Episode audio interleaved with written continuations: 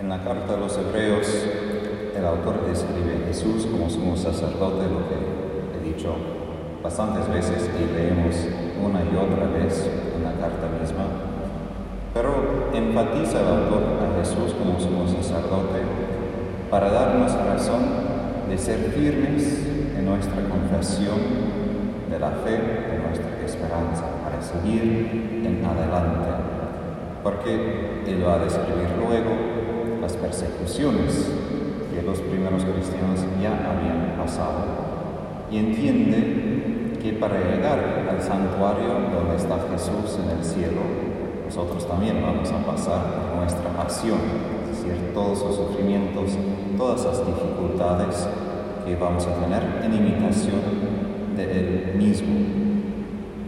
Pero una cosa importante que yo diría en ese contexto es nadie tiene bastante fuerza, suficiente fuerza de la voluntad para perseverar hasta el fin. Primero que Santo Tomás, a quien celebramos hoy, dice que la perseverancia siempre es una gracia, siempre. Aun cuando estamos empeñados cada día, es todavía una gracia perseverar hasta el fin. Y por esto hay que pedir simplemente pedir de Dios esta gracia. Pero segundo, nadie puede llegar al cielo solo. No digo porque por un lado sí llegamos solo porque nadie muere conmigo, pero de este contexto, de esta idea, Raniero canta la mesa, el predicador capuchino del Vaticano, él dijo que nadie puede evangelizar a sí mismo.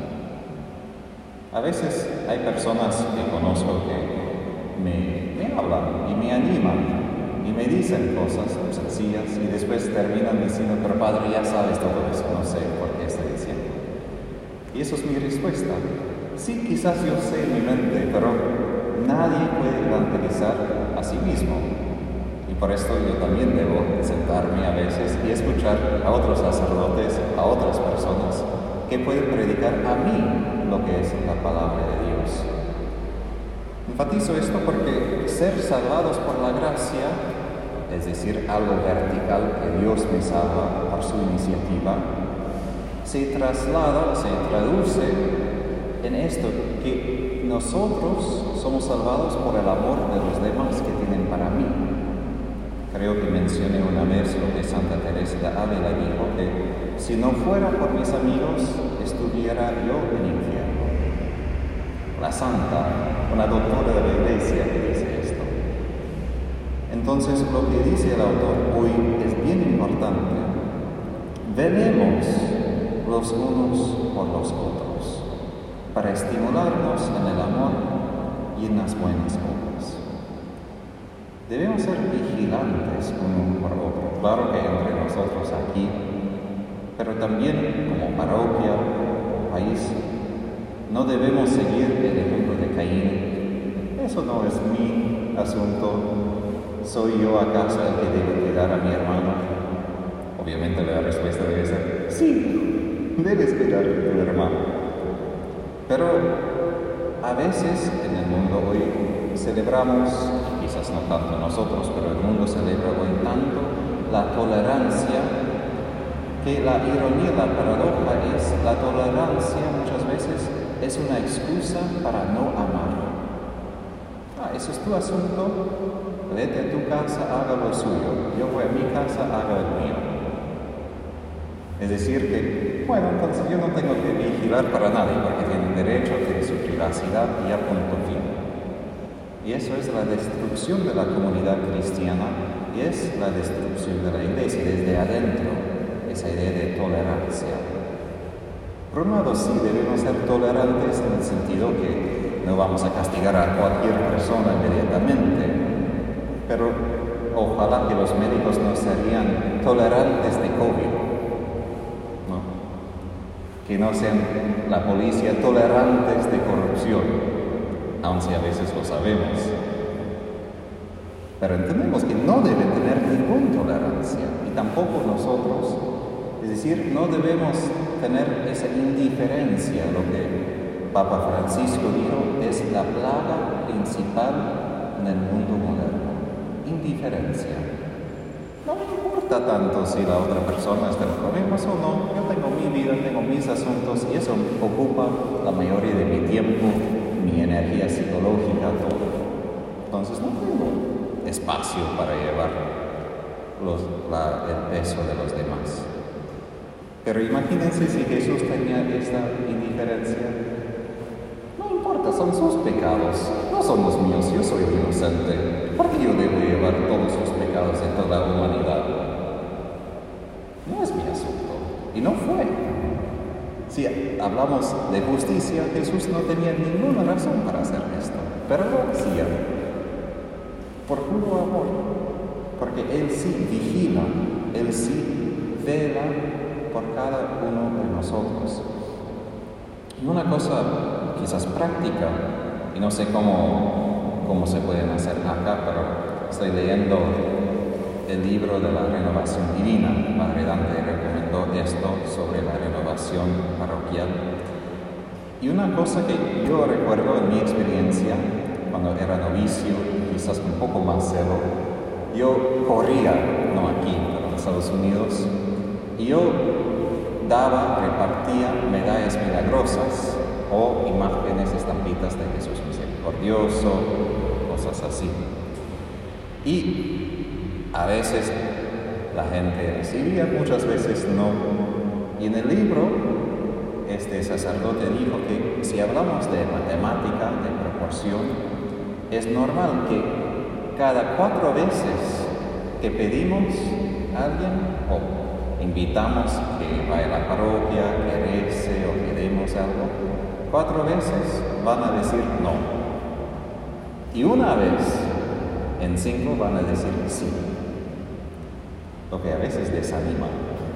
Porque recibir no, no, no, no, al fin es bueno, ok, dejo, no voy a hacer más. Pero si tenemos esta actitud que dicen que no, no, no, el Señor cuántas veces ha recibido esa respuesta de nosotros? Que nosotros decimos no por años. Y Él sigue, sigue, sigue, sigue. Y hasta nos enoja a veces. Por favor, déjame. Y yo recuerdo una vez cuando me dormí en Estados Unidos como seminarista y dije al Señor, ya basta, Señor, déjame, por favor, quiero dormir. Me dijo, no, te amo demasiado simplemente dejarte al lado. Y me frustró, me enojó. Dicen, por favor, Señor, simplemente deja. No, no lo hace. Entonces, nosotros necesitamos, como Jesús dice en el Evangelio, ser una luz que brilla frente de los demás, entre nosotros, entre los cristianos, los que sí practican la fe, pero también debemos ser luces para los demás, los que, como dice aquí, los que no, no participan en las asambleas, las liturgias. ¿Y cuántos católicos son que no hacen esto? La religión, a veces se dice, la religión más grande del mundo es los no católicos que eran católicos. Ese es el número más creciente en Estados Unidos y muchos países. Y creo que el Señor quiere que nosotros demos la mano, que animemos mutuamente, porque sí se acerca el día, el día del juicio, cuando nosotros enfrentamos a Jesús como juez, también ellos. Y como el Señor indicó a Faustina, nuestra salvación depende de la salvación de los demás lo que da un poco de temor. Es normal que piensen que los sacerdotes tienen que cuidar a los demás, pero cada uno de nosotros no sabemos exactamente cuántas almas el Señor exige de nosotros para que el día del juicio nosotros podamos aparecer con los demás y ellos con los que ellos han invitado. Termino con un ejemplo que este sacerdote utilizó en su libro ayer y me encantó, que el Señor mismo utilizó la imagen de esta viuda que siempre tocaba la puerta del juez hasta el juez dijo, por favor, bueno, simplemente para que te vayas, te voy a dar lo que quieras. Y una mujer, eso fue en Canadá, pidió a cada persona en su oficina de trabajo secular. Y todos al fin fueron a la iglesia y participaron del curso conocer más a Jesús. Y un hombre así hizo, porque él estaba tan cansado de que ella pedía y pedía y pedía. Él dijo, bueno, simplemente para que te calles, yo voy a participar. Pero al fin él fue y después él convirtió a su esposa y otros. Es decir, sí tiene éxito, pero nosotros debemos animar a nosotros porque es difícil ser cristiano y es difícil invitar y enfrentar cuantas veces que la gente diga no, no, no me gusta, no me importa. Porque nosotros debemos decir sí, nos importa a nosotros. Y si tenemos este apoyo adentro, vamos a poder brillar la luz afuera para que todos conozcan.